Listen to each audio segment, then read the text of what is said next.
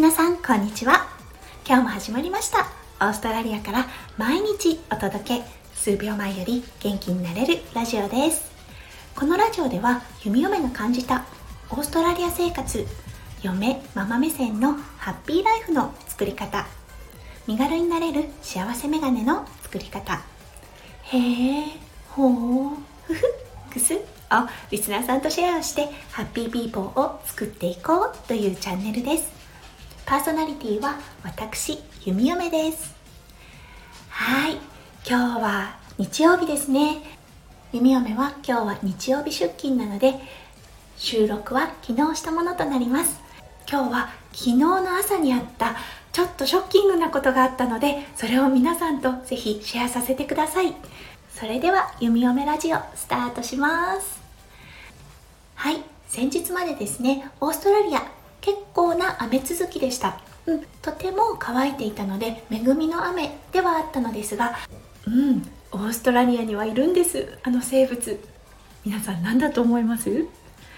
弓嫁ね田舎育ちなんですけれども遭遇したことがなくってあの本当にテレビとか映画の中の世界でしかあの見たことがないものだったんですが答えは昼です。発音合ってるのかな？ひ昼です。違う。昼です。はいいるんですよオーストラリアには。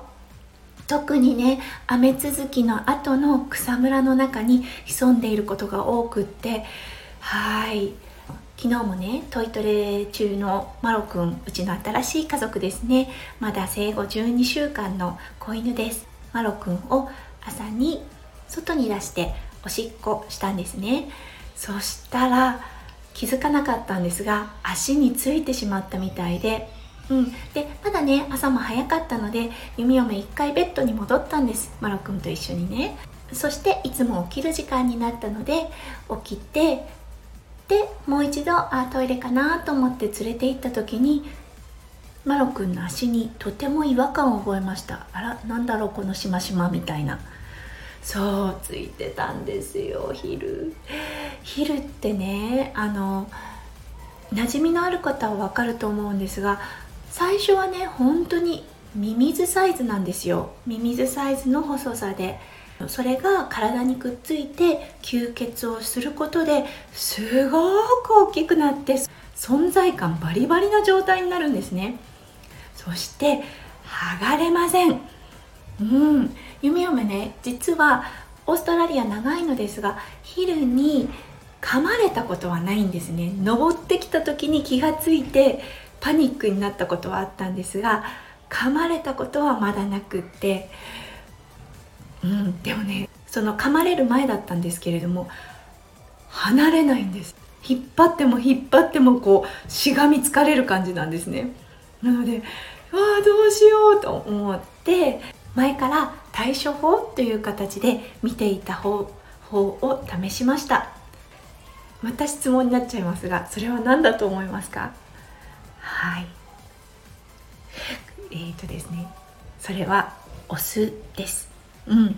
お酢をねかけるんですよ。そうするとまあねあの昼にとっては酸ですよね。びっくりして口を離すっていう状態みたいなんですね。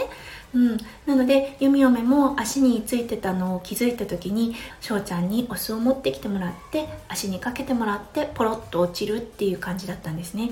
なので今回もマロくんの足結構ね大きくなってたヒルだったんですがあのお酢をかけたらやっぱりポロッと落ちました。そしてねヒルの性質でもあるえ、ー、と誘血作用流血っていいんでしょうか？流血？ちょっと調べます。はい。ヒル。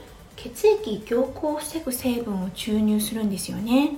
なので剥がれた後も血が止まらないんです。うん。心配になっちゃいますよね。止まるのは分かっているんですよ。だけどやっぱりね子犬なのでねやっぱね必要以上に気を使うっていうような状態でしばらく足からダラダラと血が流れている状態でね圧迫してもあんまり意味がないんですよね。その成分がやっぱり流れきるまでっていう感じで。うん、まるくん本人は何が起こったかあんまり気づいてなかったんですけれども心配だったのがリッキーだったみたいであのその血のね流れているところをくんくん嗅いでみたり流れた血を舐めて痕跡を消したりですとかやっぱりねお姉ちゃんぶりっていうのかなちゃんと分かっているんだなっていうことを気づかされた朝でした。はい。なので今日はオーストラリアに潜むあの生物。弓嫁もちょっと苦手なヒルのお話をさせていただきました。そもそも日本にはいるのでしょうか？ねヒル山とかにいるのかな？うん。弓嫁は遭遇したことがなかったです。はい。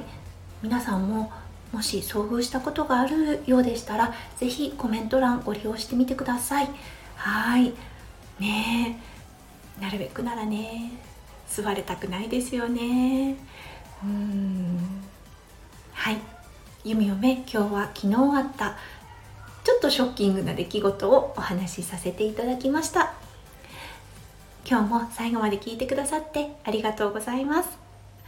ね皆さんの週末が本当にキラキラのいっぱい詰まった素敵な週末となりますよう弓嫁心からお祈りいたしております。弓嫁ラジオ弓嫁でした。それじゃあまた明日。バイバイ。